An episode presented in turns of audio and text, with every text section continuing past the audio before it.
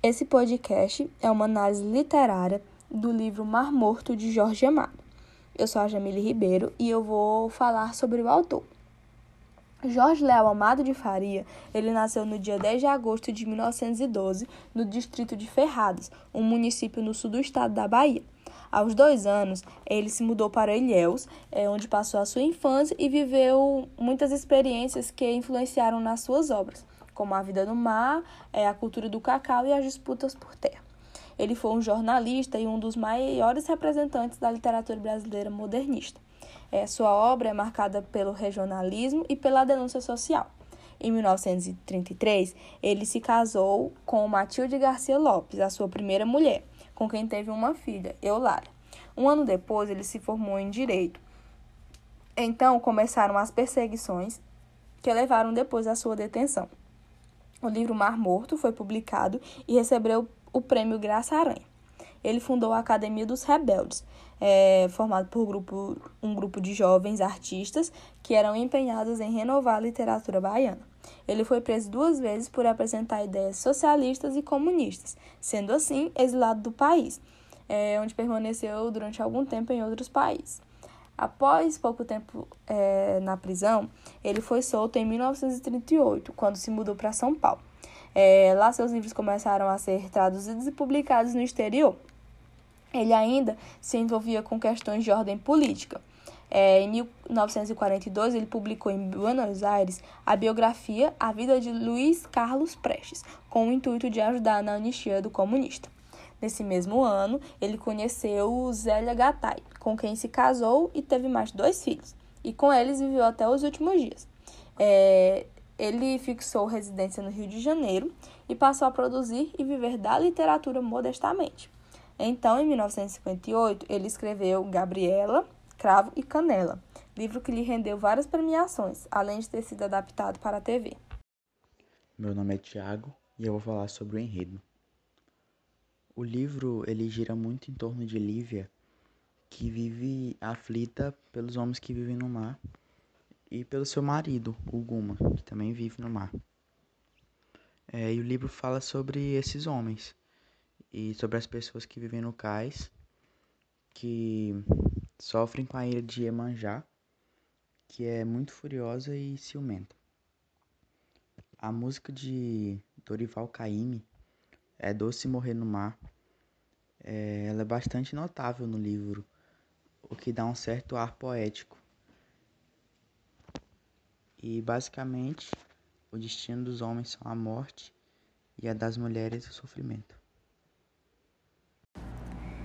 Eu sou a Jamile e eu vou falar sobre os personagens. O primeiro personagem é Guma. Ele é o protagonista e é o personagem no qual toda a história gira em torno, né? Ele não é um personagem apenas de um moço bom, porque a partir do momento que ele arrisca sua vida para salvar de outra pessoa, ele também é visto como um canalha, quando ele faz sexo com a mulher do seu amigo na sala de casa, enquanto a sua esposa está deitada no quarto doente. É, a Lívia é a sua é a esposa de Guma, e ela não nos reserva nenhuma surpresa, ela é muito previsível. A gente vê isso na decisão que ela tomou de substituir Guma. É uma forma que ela teve de se manter ligada a ele e, sobretudo, uma garantia de fidelidade. Rosa Palmeirão é uma mulher valente, famosa pelas confusões em que se meteu, e ela apaixona-se por Guma, que tem a idade de ser o seu filho. É... A mãe de Guma é... tem pouca participação na história. Ela só teve um encontro com o filho, que foi meio perturbador, porque ele passa a ver ela como um objeto de desejo sexual. É, ele só passou a se livrar dessa obsessão depois que ele conheceu Lívia. É, Dona Dulce é professora e é uma personagem típica. Ela é idealista e espera que aconteça um milagre. Nem ela mesma não sabe o que é esse milagre, mas que mudará a vida das pessoas do cais.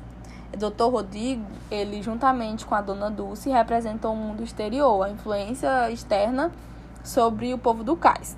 Ele é médico e poeta. Frederico é o pai de Guma e não exerce nenhuma influência direta sobre o seu filho. Ele é aventureiro e mulherengo. Ele morre numa noite de tempestade após salvar Francisco, que é o seu irmão. Rodolfo é irmão de Lívia por parte de pai, amigo de infância de Guma. É conhecido por ser um malandro típico. É, João Caçula é o credor de Guma, Rufino e Esmeralda. Rufino, ele é o melhor amigo de Guma. É, eles estão juntos desde, desde as brigas de adolescentes nas histórias.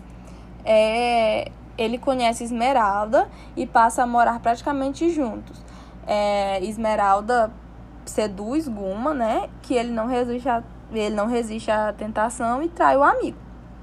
Manuel e Maria Clara são idealizados. Eles representam um casal feliz. Em nenhum momento eles aparecem separados. Godofredo e Leônico, eles têm pouca participação na trama. E a gente vê que são os únicos personagens que o narrador se refere como de má índole. Os tios de Lívia são donos de uma quintanda na cidade alta e eles pretendiam que a Lívia fizesse um bom casamento para garantir a ela uma velhice tranquila.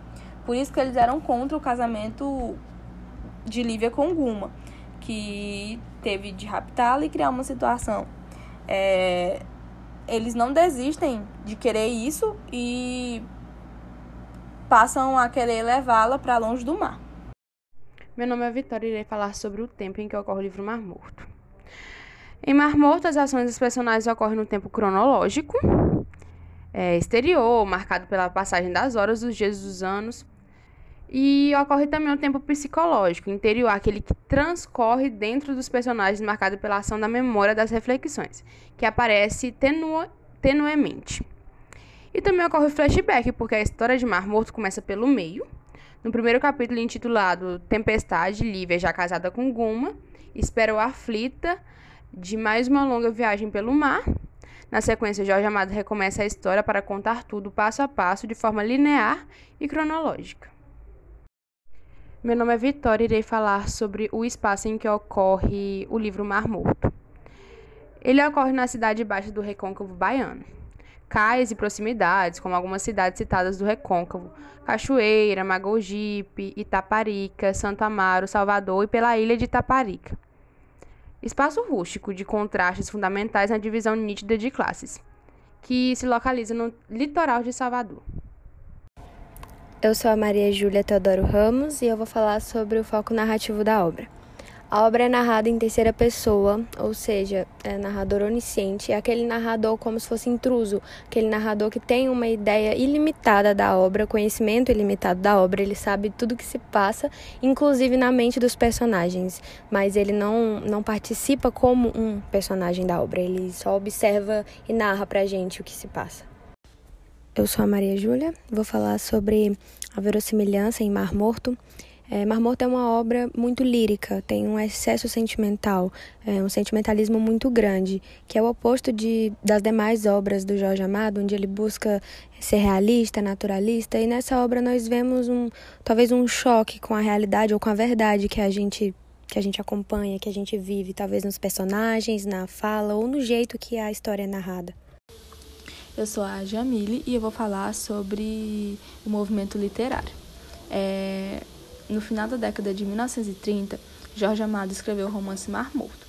A obra é decorrente do modernismo, da chamada fase dos romances regionalistas. Nela, o autor descreve uma história de vida e de amor atravessadas pelo mar.